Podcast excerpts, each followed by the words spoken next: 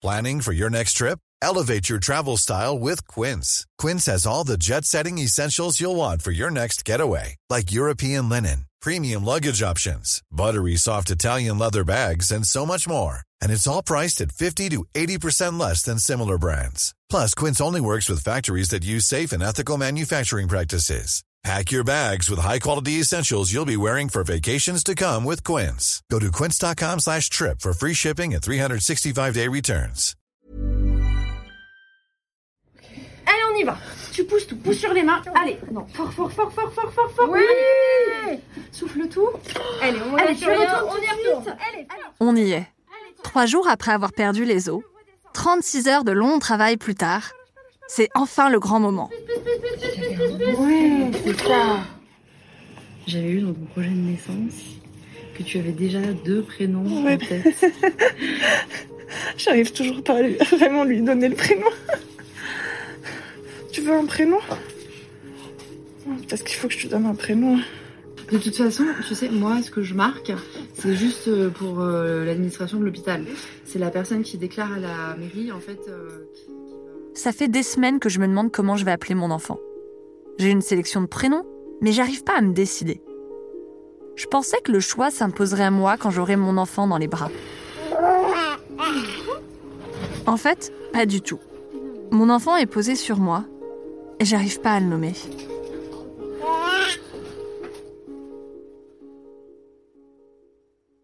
Le nommer, ça le rendrait réel.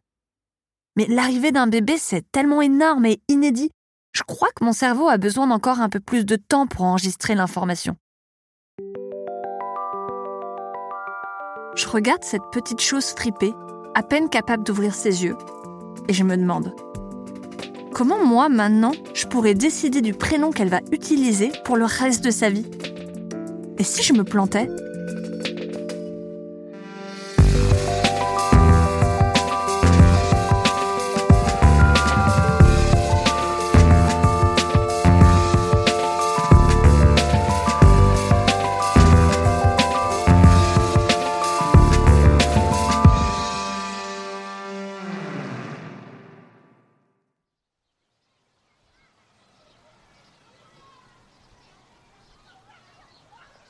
Je sais qu'en nommant mon enfant, je le situe socialement.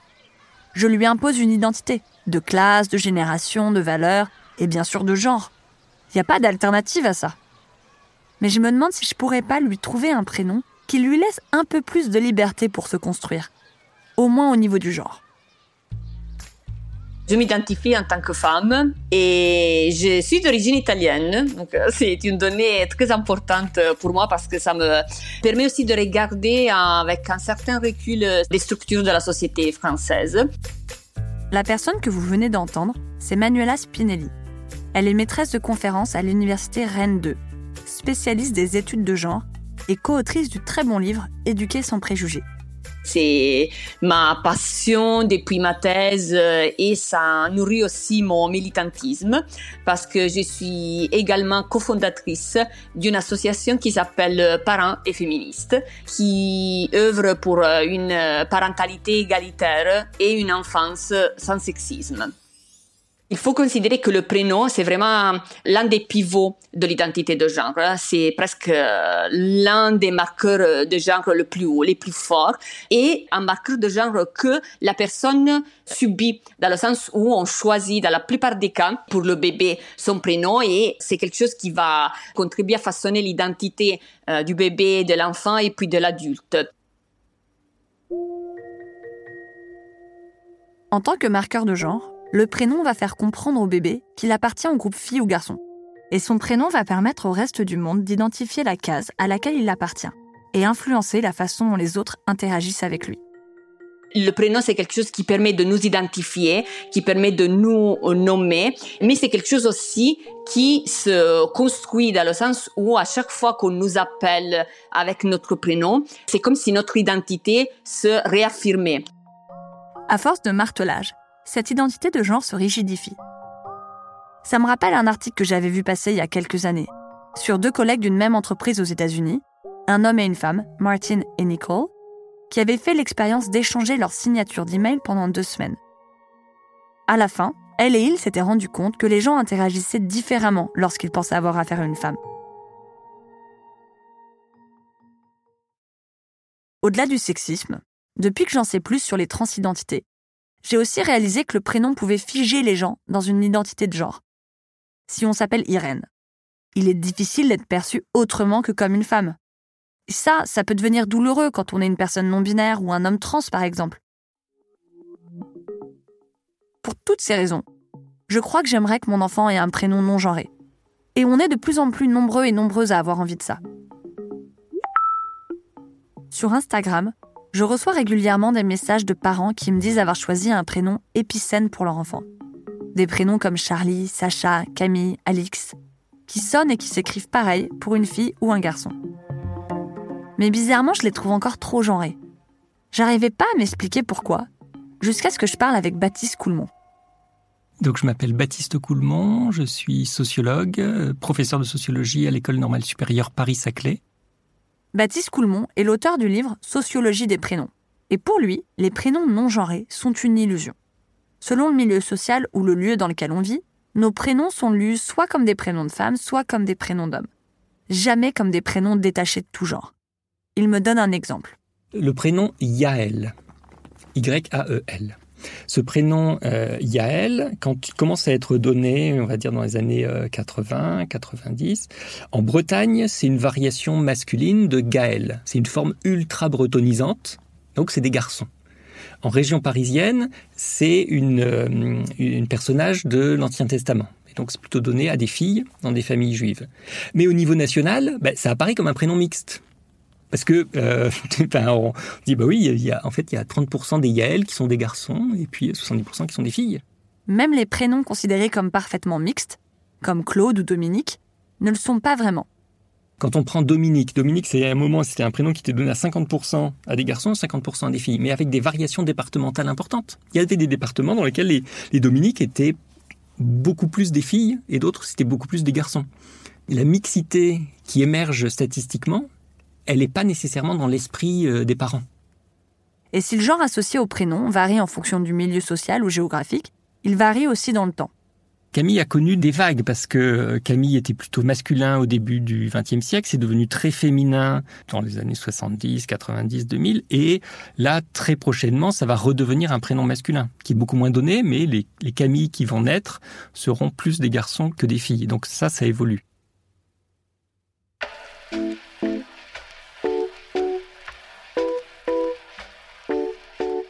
Moi, ce que je cherche, c'est un prénom qui me fasse penser avant tout à un être humain, pas à une fille ou un garçon. Oui, je sais, j'ai l'air d'être une hippie en plein délire psychédélique, mais j'ai envie d'essayer. Quand j'en parle dans la boucle WhatsApp, j'ai tout de suite un message de Martin. Bonjour tout le monde, c'est Martin sur la question des prénoms. Notre fils a 7 ans et demi, donc c'était il y a genre 8 euh, ans, et euh, c'est-à-dire un peu la, préhistoire au niveau de, ma réflexion par rapport à, toutes ces questions. Euh. Martin Page est écrivain de romans jeunesse et adulte. Et il aurait adoré donner à son enfant le prénom Phoenix. Je trouvais qu'il était, justement, il est très, il est adaptable à plein de situations particulières. C'est-à-dire que il est très mouvement, il est très accessible, il est très, il est pas spécifiquement masculin. Donc, euh, il me plaisait bien par son, euh, sa singularité, pas particulièrement genré, et parce qu'il évoquait aussi. Mais sa conjointe Colline, elle, était plus frileuse. Colline, bah, je pense, de par son euh, origine, on va dire, plus traditionnelle, et c'est plus compliqué pour elle à envisager. Elle a peut-être peur aussi des moqueries qu'un tel prénom pourrait engendrer et tout ça. Je on a réfléchi, je pense, à deux choses. Au fait que le monde social est un monde euh, violent et sans pitié, et que bah, Colline et moi, on a subi du, du harcèlement et tout euh, dans notre jeunesse. Et en même temps, euh, cette idée de ne pas renoncer non plus, c'est-à-dire de, de proposer des prénoms aussi qui disent quelque chose de, de nous, de notre histoire, et de ne pas se contenter de donner les prénoms des arrière-grands-parents. Leur choix s'est donc arrêté sur Cyrus. Cyrus portait à la fois l'originalité, et en même temps, euh, c'était un prénom, euh, ça a été un, empereur à porter ce prénom, enfin, il y a des références euh, claires. Et oui, du côté du masculin, même si c'est pas lié au, fait que c'était un, prénom typiquement masculin, c'était une manière de lui donner prénom à la fois étrange, particulier, et en même temps, oui, relié à l'histoire et qui soit un peu dans la norme malgré tout. En fait, c'était ça. Mais elle et il n'ont pas laissé tomber le prénom Phénix pour autant. Ils l'ont donné en deuxième prénom. Et son troisième prénom, c'est Arsène. Là, c'est peut-être aussi pour faire un lien. C'est cette idée aussi qu'à l'adolescence, si euh, il cherche, enfin, plus tard, à l'âge adulte, qu'il ait le choix, en fait. Tu vois, qu'il ait la super fantaisie avec Phoenix, qu'il ait un genre de fantaisie avec Cyrus, et qu'il ait un prénom plus traditionnel avec, euh, avec Arsène. C'était lui offrir toutes ces possibilités, en fait, ces, ces trois, ces trois prénoms. Et pour l'instant, ça plaît plutôt à Cyrus. C'est Aline, une copine. Qu'est-ce que tu penses de tes prénoms? Bien, et ça m'a même donné une idée de prénom. Siarfen. Et tu peux expliquer ce prénom, Siarfen C'est Si pour Cyrus, Ar pour Arsène et Fen pour Phoenix. Ouais, donc avec tes trois prénoms, t'as as inventé un autre prénom, quoi. Bah voilà. voilà, ciao, ciao. En écoutant Cyrus s'inventer un prénom, je peux pas m'empêcher de m'interroger. Et si mon enfant voulait changer son prénom en grandissant Est-ce que ce serait si grave?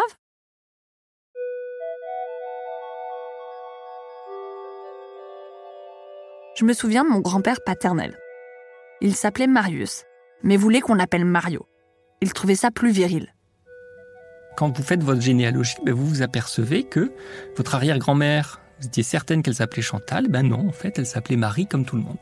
Parce que l'idée que la vérité du prénom, ce soit cette écriture qui a été faite à un moment donné à la naissance, c'est quelque chose dont nous on est persuadés, mais dont nos ancêtres n'étaient pas persuadés. Pour comprendre pourquoi nos ancêtres avaient l'habitude d'utiliser un prénom d'usage, il faut remonter au début du Moyen Âge.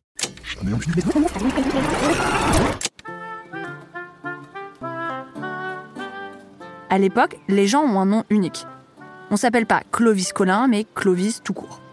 Après le Moyen Âge, les personnes se mettent à avoir des noms qui sont associés à la terre, des noms qui sont associés au métier et qui vont, euh, eux, se transmettre. Et donc, qui vont pas être un nom personnel, mais un nom transmissible. Désormais, Clovis a un nom de famille. Par exemple Dupont ou Tisserand, qu'il transmet à ses enfants. Et puis l'Église catholique, prise d'une envie de contrôle, décide qu'il est temps de réguler les noms des gens et invente le nom de baptême. Genre un nom de baptême qui est inscrit dans les registres de baptême et un nom, euh, un patronyme à ce moment-là, hein, le nom du père qui se transmet. Et ce nom de baptême, bah, il est entièrement sous le contrôle de l'Église. Mais on est dans un monde dans lequel c'est pas grave. Vous avez trois enfants, trois garçons, c'est pas grave de les appeler trois fois Pierre. Pierre, Pierre, Pierre, même s'ils sont pas morts. Bah, il y a le grand Pierre, il y a Pierrot, il y a petit Pierre. Et puis même euh, Pierre, au bout d'un moment, on l'appelle Jean. Et puis euh, Jean, quand il grandit, bah, il finit par dire non, en fait, euh, je suis le Philippe parce que mon père c'est Philippe. Donc il y a l'idée que le, nom personnel est fixe et doit s'imposer à tout le monde parce qu'il est inscrit dans un document que les personnes ne voyaient jamais, parce qu'ils ne savaient pas lire ni écrire. C'est pas quelque chose que les gens avaient en tête. À l'époque, on parle même pas de prénom en fait. Ce concept n'apparaît qu'avec la création de l'état civil par Napoléon. C'est l'État qui, pour des hum, histoires de conscription des hommes, pour des histoires de cadastre, pour des histoires d'imposition, essaie d'être certain que Pierre Dupont, né en 68, c'est bien le Pierre Dupont qu'on a en face de soi. C'est pour identifier les personnes à distance, donc les doter d'une identité fixe. Napoléon va plus loin. Il décide que l'État doit contrôler les prénoms. Révolution française, 1789, 1792, et les années après, c'est une période de, de grande exubérance, puisque bah, dans l'enthousiasme révolutionnaire, il y a des gens qui s'appellent Gracchus, d'autres Liberté, d'autres République, donc on donne des prénoms qui sont euh, signifiants. Quand Napoléon arrive au pouvoir, il dit non, ça va pas, il faut cadrer. Et donc, il y a une loi, germinale en 11, donc de 1803, qui restreint le choix des prénoms aux prénoms en usage dans les différents calendriers et aux prénoms des personnages connus de l'Antiquité. Mais ça ne dérange pas vraiment les gens. Ils continuent d'utiliser des prénoms d'usage. Aujourd'hui, c'est différent.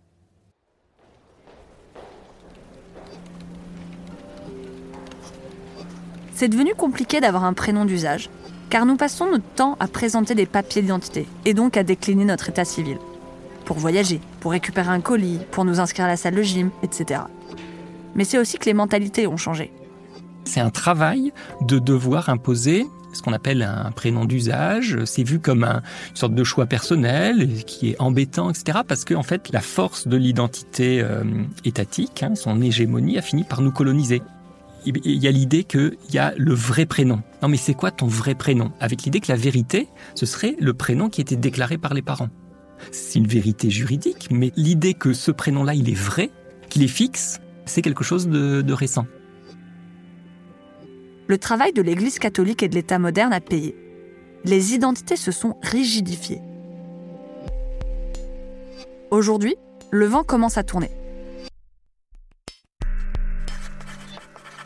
En 2016, la procédure pour demander à changer de prénom a été simplifiée. Plus besoin de payer un avocat et de passer devant un juge.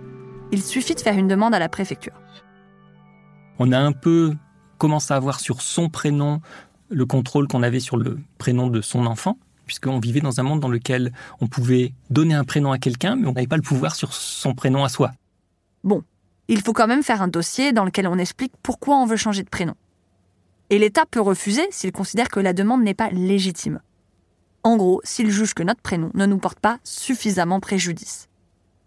Dans d'autres pays, on n'a pas besoin de se justifier. Dans tous les pays de common law, donc l'Angleterre euh, et toutes les anciennes colonies euh, anglaises et, britanniques, là, le nom et le prénom, c'est simplement la propriété de la personne et votre nom, c'est celui que vous dites que vous avez. C'est l'usage qui fait le nom. Il suffit de porter au quotidien un autre nom et un autre prénom pour qu'il s'impose aux autres. Mais c'est que pour assurer en fait la portabilité de ce nouveau nom et prénom, c'est mieux d'avoir une décision de justice. Donc ils font appel à la justice pour avoir un document officiel. Oui, cette personne a bien demandé un changement de prénom, elle l'a fait dans les formes et donc elle porte bien ce nom et, ce prénom.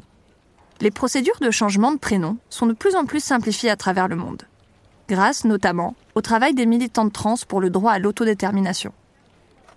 Peut-être qu'un jour, si mon enfant veut changer de prénom, il lui suffira d'aller en ligne. Finalement, alors qu'il me reste plus que quelques heures pour déclarer la naissance de mon enfant à la mairie, je prends mon courage à deux mains.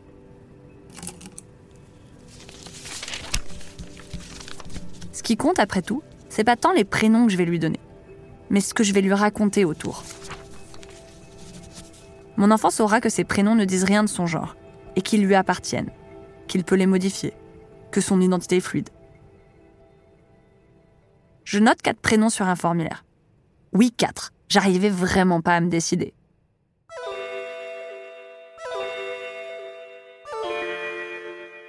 Désormais, ou du moins administrativement, et jusqu'à ce qu'il change d'avis, mon enfant s'appellera Jo, J-O, comme Joe Dassin, Joe March, Joséphine Becker. Un prénom relativement mixte puisqu'il a été donné à six garçons et trois filles en 2019. Billy, comme la chanteuse Billie Holiday et l'acteur Billy Porter, avec IE à la fin, parce que je trouvais ça très très subjectivement moins genré en France. Jean, comme Jean, mon grand-père maternel, mais aussi comme Billie Jean King, la joueuse de tennis et héroïne féministe et lesbienne. Un prénom typiquement masculin dans une langue et typiquement féminin dans une autre. Et enfin, Roswell. Oui, comme le lieu où un ovni sait ou ne sait pas cracher en 1957. Et accessoirement, comme une série des années 90 que j'adore sur des aliens qui étudient dans un lycée du Nouveau-Mexique. Alors oui, je sais, c'est un prénom auquel les gens n'assignent vraiment pas de genre, puisque personne ne le porte. Mais c'est un prénom qui a du sens pour moi, qui dit que c'est ok d'être différent des autres. J'espère que j'ai pas fait une connerie.